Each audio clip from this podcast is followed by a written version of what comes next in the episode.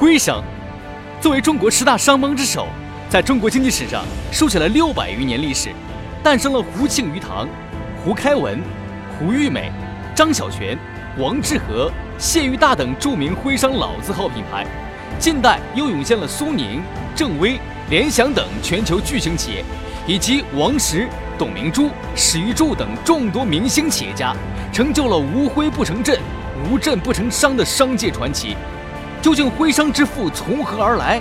今天就让冯叔带着我们重走徽商路。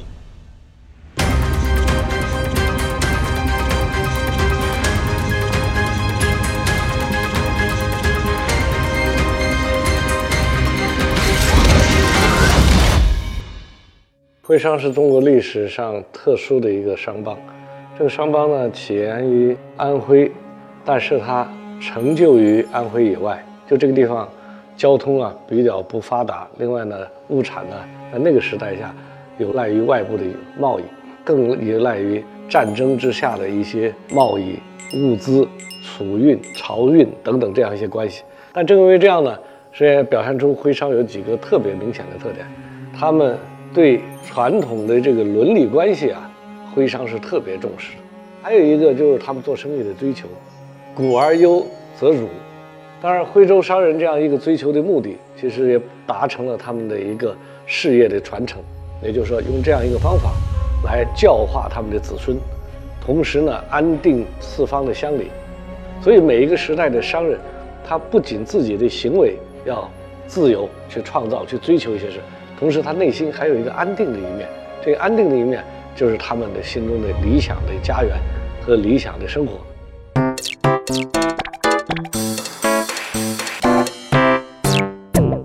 走进徽州，空气里都散发着极其浓厚的文化气息。古而好儒是徽商的特色，也是一种文化追求。今天，我们就请来徽商的代表艾诚。和冯叔一起聊聊徽商的经商之路。她是财经界的拼命十三娘，如今她已在主持人、创业者、投资人的多重身份中自由转换。她就是艾诚，赛富亚洲基金投资合伙人，新媒体爱问人物创始人。我们那有一句俗话叫“十三四岁往外一丢”。过去这个徽商为什么发达？就是十三四岁的安徽男子，他就要出外务工了。他就要他这个话其实前面还有一句叫“前世不修，生在徽州”，是吧？嗯，十三四岁往外一丢，也就是说前世命不好。其实当时我知道徽州这一带呢，自然条件在两三百年以前的时候，并不是最好的。他应该说自然环境好，但是物资很匮乏，因为都是山林、啊、山丘啊，不是很方便。嗯，所以这样的话就是前世不修，就运命不好啊，然后就生这儿。那怎么办？男孩呢，十三岁就出去做生意了，学徒。生意，那么在这个学徒生意中，我发现特别有意思。大部分在外面做生意以后啊，基本上就一世夫妻，最多叫做三年半。什么意思呢？就安徽的商人和家人在一起时，一辈子加起来超不过三年半，但实际上更短。他们就面临着一个难题：自己在外面又有了家室，对吧？那跟原来这个家室的关系，那他怎么样跟父母有个交代，跟祖宗有个交代？所以这样子一来呢，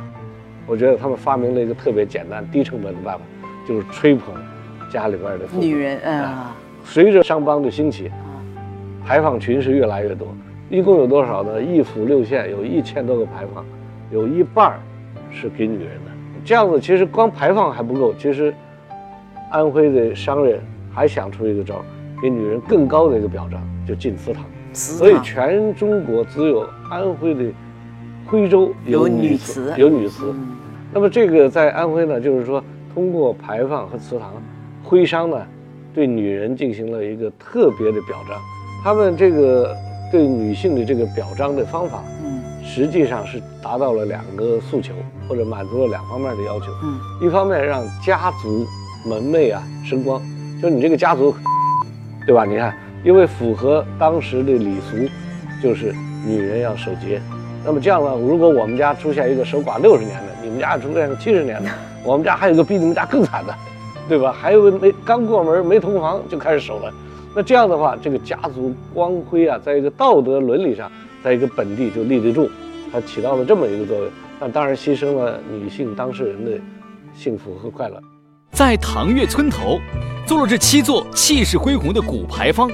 这些牌坊按照忠孝节义的顺序排列，诉说着几百年来这座村庄的兴衰。统治者用特殊方式来表彰那些在社会中有贡献的人，足以证明对伦理道德、精神文明建设的重视，而这也是给予后人最宝贵的财富。黄山区啊，歙县呀，一线呐，那其中呢，这个歙县有一个你刚刚讲的女就是歙县祠，做砚台的这，对对，啊歙县歙筙歙砚的地方，这里面女人不仅可以去，就是商议大事儿，而且呢还可以祭祀，是不是放眼全中国都是蛮罕见的？是他这样的话，就是说在外边挣了钱，这么大老远把钱又拿回到老家，嗯来建立这样一个表彰体系，对女性的一个表彰体系。这个表彰体系是有成本的，没钱是不行。所以这些牌坊分三级，牌坊上写的是圣旨的，那个都是国家一级奖励，就相当于中央文明办表彰的，那这个政府中央出钱的，中央财政出钱。第二一个呢，就是说是部一级奖励，就礼部啊，就是但是你们家出钱，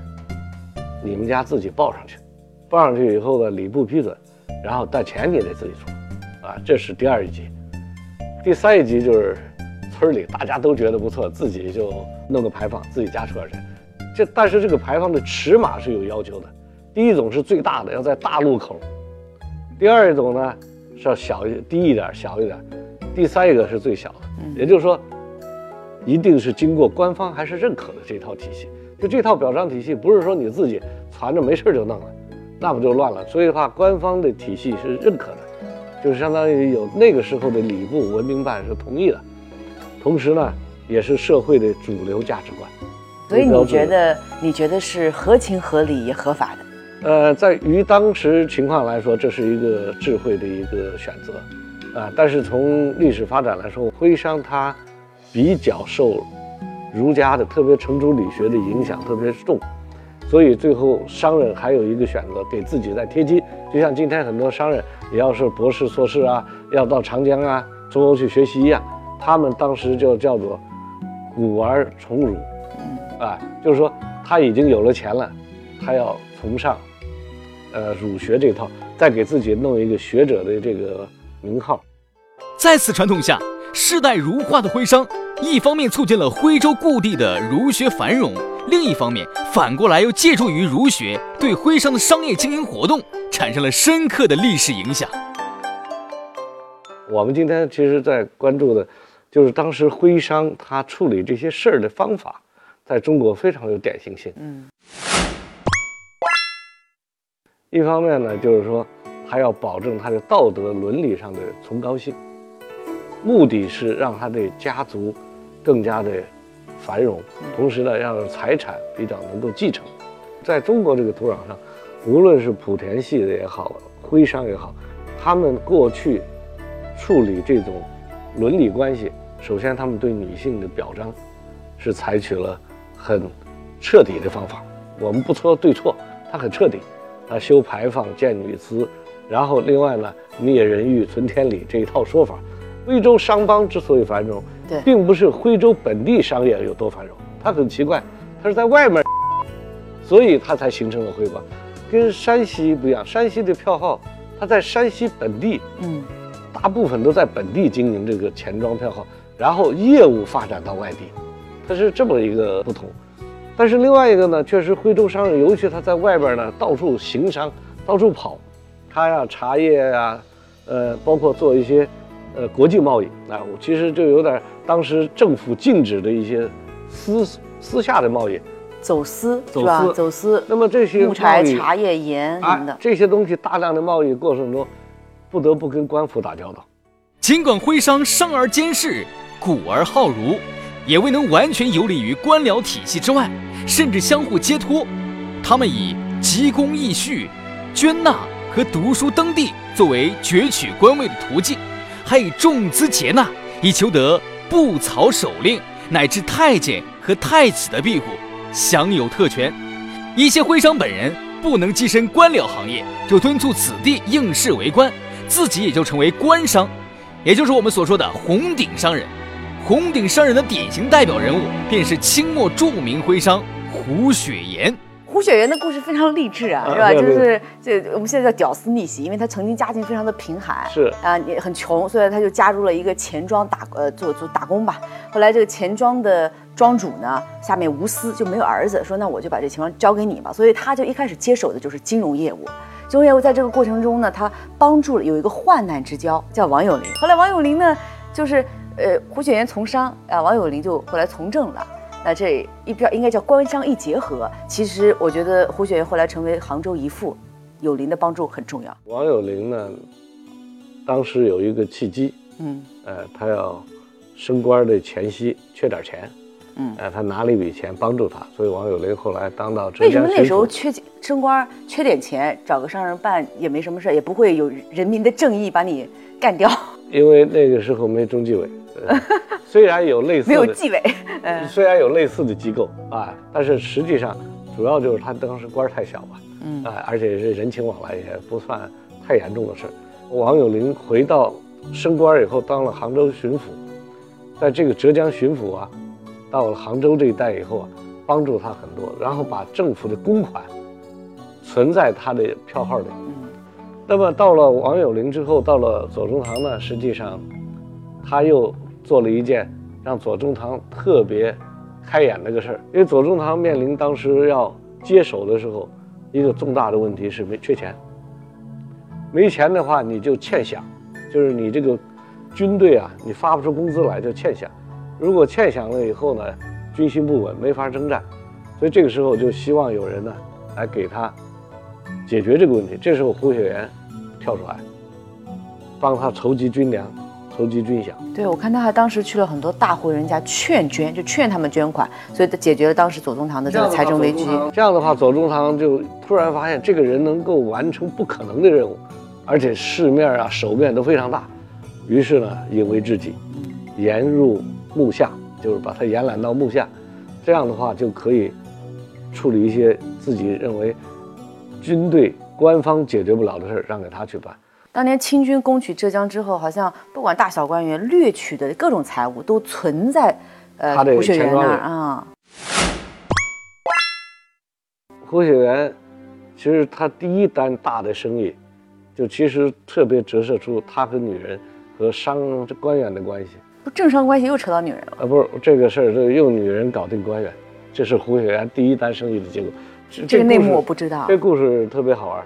胡雪岩当时了解到个信息，清朝要采买一个军火，是某某某大员。大员呢，他就想跟他拉近关系。那时候官员都有马车啊，有轿子，然后他就制造了一个小小的车祸。然后呢，最后他就得给人赔不是啊，就请官员吃饭赔不是，然后就带了个女人，这个女人又很会使手段，就跟这官员一来二往，变得很密切。他呢跟官员也很密切，最后做成了这个生意。所以他一直都很比较注重的研究官员，同时也善于驾驭他身边的女性。所以在这种情况下呢，胡雪岩的生意就越来越大。也就是说，这个安徽商人呢都比较典型，他因为做的比较大又比较知名，实际上始终都伴随着跟一个官员的命运呢臣服了，始终挂钩。实际上他受益了，最终也受害了。左宗棠后来呢，慢慢也失意于朝廷，同时呢，年龄也大了。那么在这种情况下呢，胡雪岩手里的钱多了，钱多了，他心又大了，他忘了一件事，这时候洋人进来了，对洋务确实他不是很懂，他不是很懂呢，他面临着竞争，他不知道洋人的在市场上的这个竞争手法和实力，他并不了解，所以到他晚年的失败，其实一方面是左宗棠的示威，能够帮他地方少了，左宗棠的是非也变成了他的是非。嗯，另外一方面，在生丝的市场上和洋人竞争，洋人呢不断的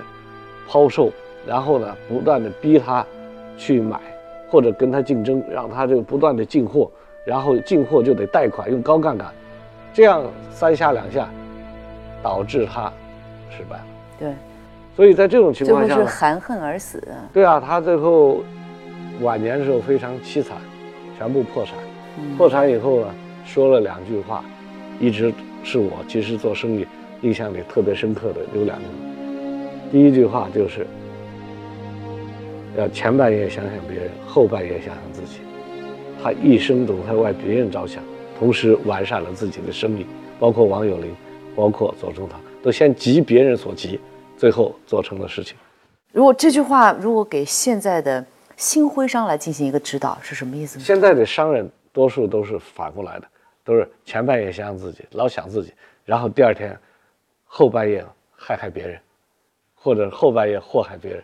你当然你把自己都想完了再想别人，当然别人利益就小，你利益就大。中国的这个商业史就是一部政商关系史。你看胡雪岩这个例子，他就他应该算是一个非常成功的徽商代表了，但是依旧摆脱不了一个企业家破人亡的一个命运。就是有两点教训啊，我们从胡雪岩身上看到的，或者我们的这个民营企业在中国传统文化的体制土壤当中的这致死基因吧，癌症基因，我们这就是癌症的这个基因。其实一个就是由于我们没有一个。充分竞争的法治化的一个市场经济的环境，所以资源的分配呢，不是通过交易来分配的，不是通过市场来分配的，而资源的分配是通过权力，所以导致了民营企业一定跟权力要发生关系。让我想起这个费正清一本书，就是《中国与美国》，他其中就就提到，就是西方人特别不能理解的是，中国的商人阶级为什么一直不能摆脱官场。后来呢，发现。这句话的这个回应啊，解释应该是这样：就是中国人永远想的呢，不是做一个捕鼠的机器，怎么把这个老鼠抓到，而是他一直想的是从官员、从官场得到捕鼠的权利。嗯，就是我记得有这句话，讲得很好。但你觉得现在有有改良吗？呃，现在改良很多了，就是说改革到明年呢，我们就四十年了。呃，民营企业的发展呢，确实经历了已经，呃，差不多将近。四十年的这样一个历史，而这个历史是中国民营经济发展的最好的，也是最长的一段历史。嗯，那么在这个过程中，其实核心，我说进步的核心，就是逐步建立了以法治为基础的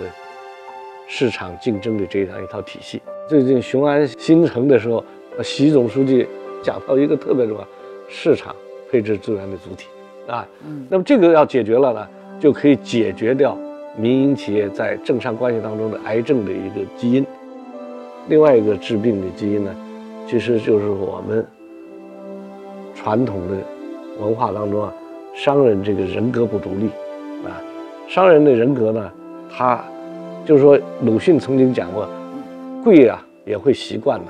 一个人跪习惯了，让他站起来，他其实挺不舒服的。我们那你站起来，别人就不舒服啊，你坐下去自己不舒服。这是胡雪岩讲的，就是说。站起来吧，别人也不舒服；不站起来，自己不舒服。所以这样一个困境，蹲着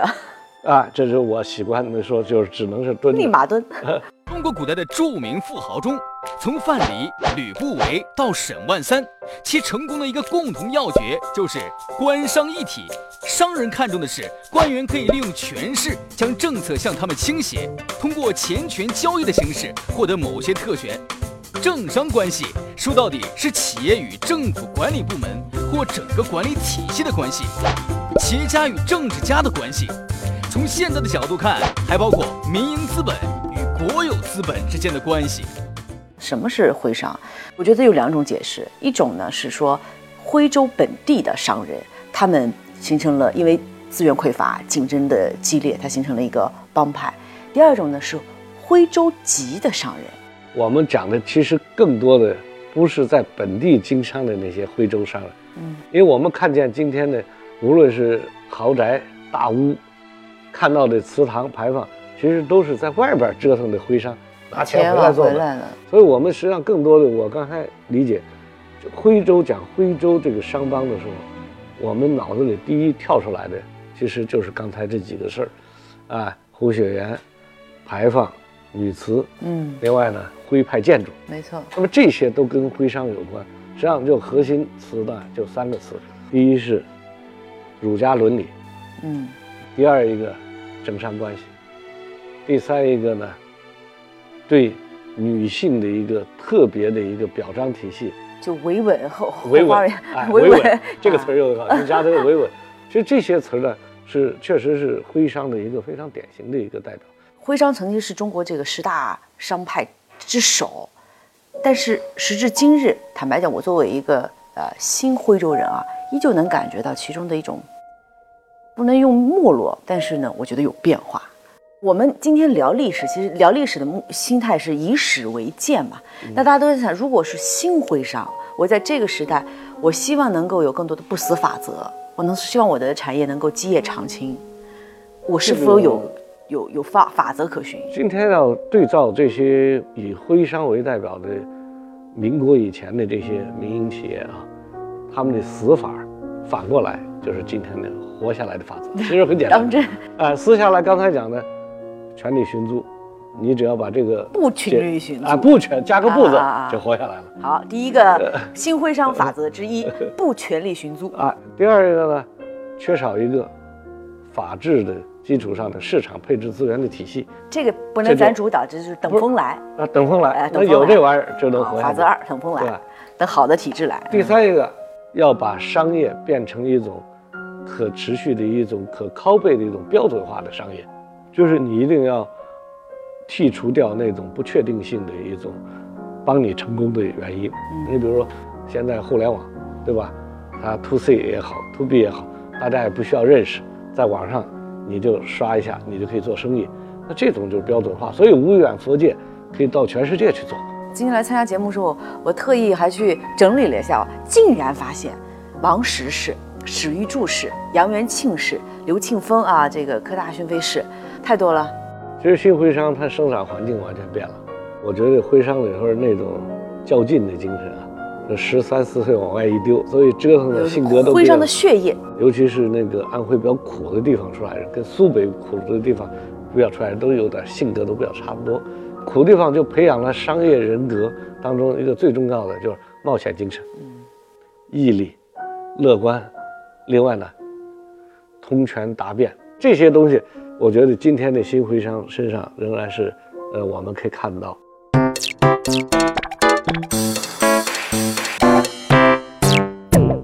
我们现在看到的在安徽本土展现出来的牌坊建筑和它外边的放荡不羁，是成为一个截然相反的不同的两幅图画。当然，徽商其实最后失败于民间企业的，应该说是癌症基因，就是政商关系。他们更多的是通过权力